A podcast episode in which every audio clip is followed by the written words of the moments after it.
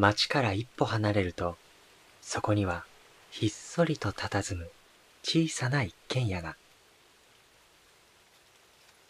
ここは音楽喫茶銀南。どうやら今夜もいつもの三人、銀南トリオが集まっているようです。歌と朗読、弓。サクソフォン、しおり。ピアノ、好み。この三人でお送りするくつろぎと音楽の時間。あなたも少しだけご一緒しませんか？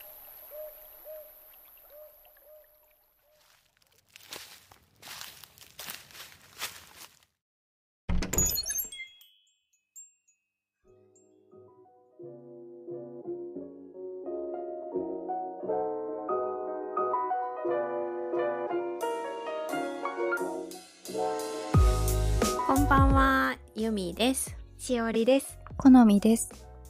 え前回の放送でも少し話に上がってたけど私たちが全員同じ大学で同じ寮に住んでたっていうのが出会いのきっかけっていう話をしててでその寮が結構面白いエピソードがいっぱいあったから今日は寮について話してみようかいいねそう寮寮って言っていいわゆる寮のイメージと多分ちょっと違うかなって思うんだけど2階から7階までこう住む階があってで各階に4人部屋が5つずつあるんだよね。5つかな？だったよね。5部屋あったね。うん。そう。なんと個室じゃなくって4人部屋なんだよね。そうそう。ね。でなんかなんかいろいろイベントがあったりあとはなんか掃除の当番が回ってきたりとかするけどそういうのも全部階ごとに回ってくるからうん。なんか階でまとまって行動するっていうシーンが多くてそうそう。なんかこうね、2階っていうなんか仲間って感じのイメージがあったよね、うん。うん、そうだったね。ね。4人部屋が5部屋だったから20人でいつも一緒に生活してるっていう感じだったよね。でお部屋の中も4人部屋なんだけどカーテンでただ仕切られてるだけだったからほぼプライベートがなくて音漏れがすごいあったもんだから私多分1年生の時入寮したばっかりで、うん、多分緊張してたっていうのもあって結構寝言と夜の徘徊、うんがひどくて、無遊病なんじゃないかって友達に言われるぐらい気づいたらお部屋の外でのたれ死ぬように寝てたり目覚めたら座ってるみたいなことがよくあった。いやそういうのは共同生活になって初めて知る自分の姿よね。まさかそんな風に寝てると思わなかった、うんうんうん、共同生活って感じやったなでもなんかその分だったのかルールが相当厳しかったよね、うん、なんか、まあ、相当っていうかうん、結構厳しかったよね。ね厳しかった、うん、だってさ、うん、大学生やのに門限があったもんね私たち。そうね、そうだそうだ。そう。門限夜10時。夜10時よめちゃくちゃ早かった。例えばさ、うん、夜7時から9時までのコンサートに行って、うん、でそこからまあ、都心だったとしたらそこから帰るのに1時間は寮までかかるから、うん、それ計算するとアンコールも聞けずに、急いで寮に帰ってでしかもお風呂も出て門限の10時に点呼があるからね、そう。そうそうそう。やねんよな。ただ10時に帰ってくればいいんじゃなくて10時までにお風呂もご飯も全て済ませて、うん、そのフロアの共有スペースに整列して点呼が来るのを待つっていう。それが門限10時やからね。なかなか厳しかった。今考えたらすごい生活してたよね、うん、うん、相当だったね。そうだからこそ仲良くなった面もあったけど、ほんまに。あそうね。確かにいいとこも結構あったよね。なんかそういうそう。なんか厳しいルールをいかにかいくぐるかみたいな。相談をしたりとか。相談もしてたね、うん、そうそう。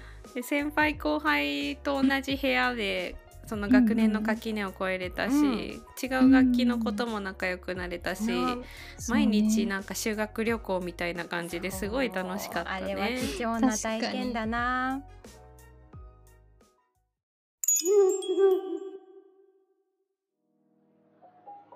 今回は、えっと、詩の朗読と音楽のどちらも取り上げてやることにしたんだけど、えー、詩はヘッセの夢っていう詩。で、曲はアンドレ・シャイユーという作曲家のアンダンテとアレグロの中からアンダンテの方を演奏します。えっ、ー、と、詩を選んだのは私なんだけど、もともとヘッセの作品でシッタールタっていうブッダの一生について書いた作品晩年に書いたものがあるんだけど、うん、そう、それがすごい好きで、高校生ぐらいの時に初めて読んで、もう感動して。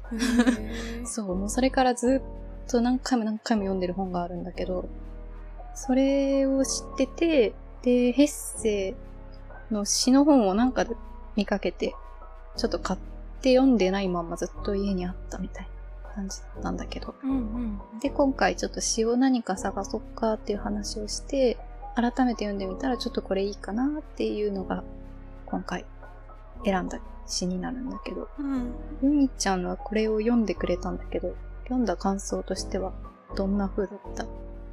うん、すごい情景が頭の中にふわーって思い浮かぶことができて、うん、豊かな自然の中で育った昔の記憶、うん、今はもうないだろうっていう、ちょっと夢の中の幻想的な雰囲気を感じながら読むことができたかなって思う。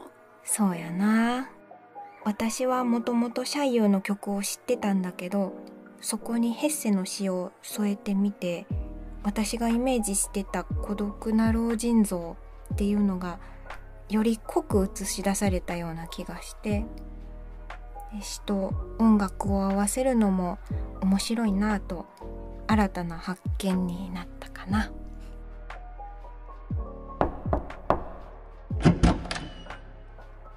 そろそろスタンバイお願いします。さあ行きましょうか。行こう行こう。行こう。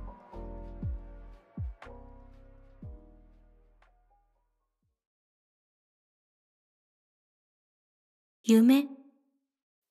ヘッセ。いつも同じ夢。赤い花咲くカスターニエンの木夏の花の咲きこぼれる庭。その前に寂しく立っている古い家。あの静かな庭のあるところで母が私をゆすってくれた。多分もう久しい前から庭も家もなくなっているだろう。多分今は草原に道が通じ、その上をスキやマグワが通り過ぎる。ふるさとや庭や家や木については、私の夢のほか、何も残っていない。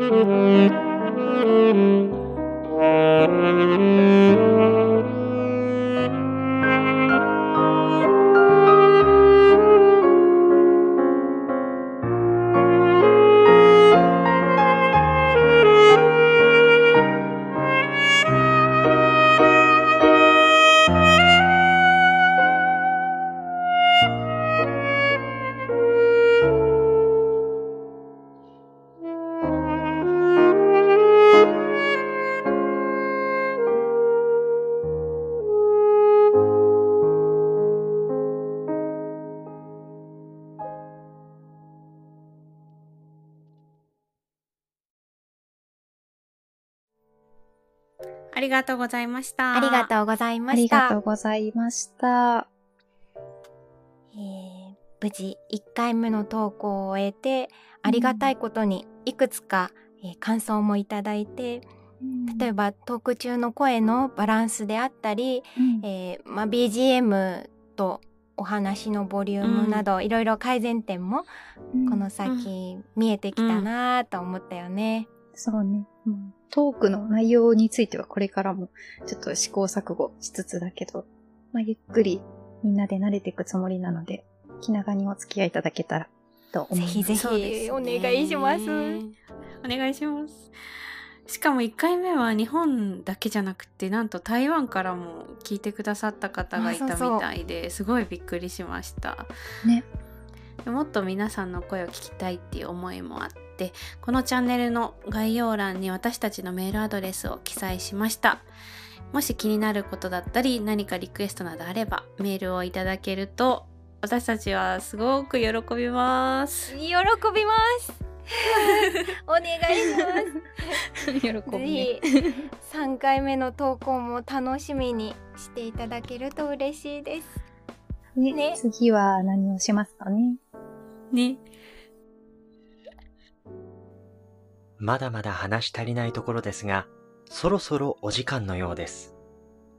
本日はご来店ありがとうございました。またぜひいらしてください。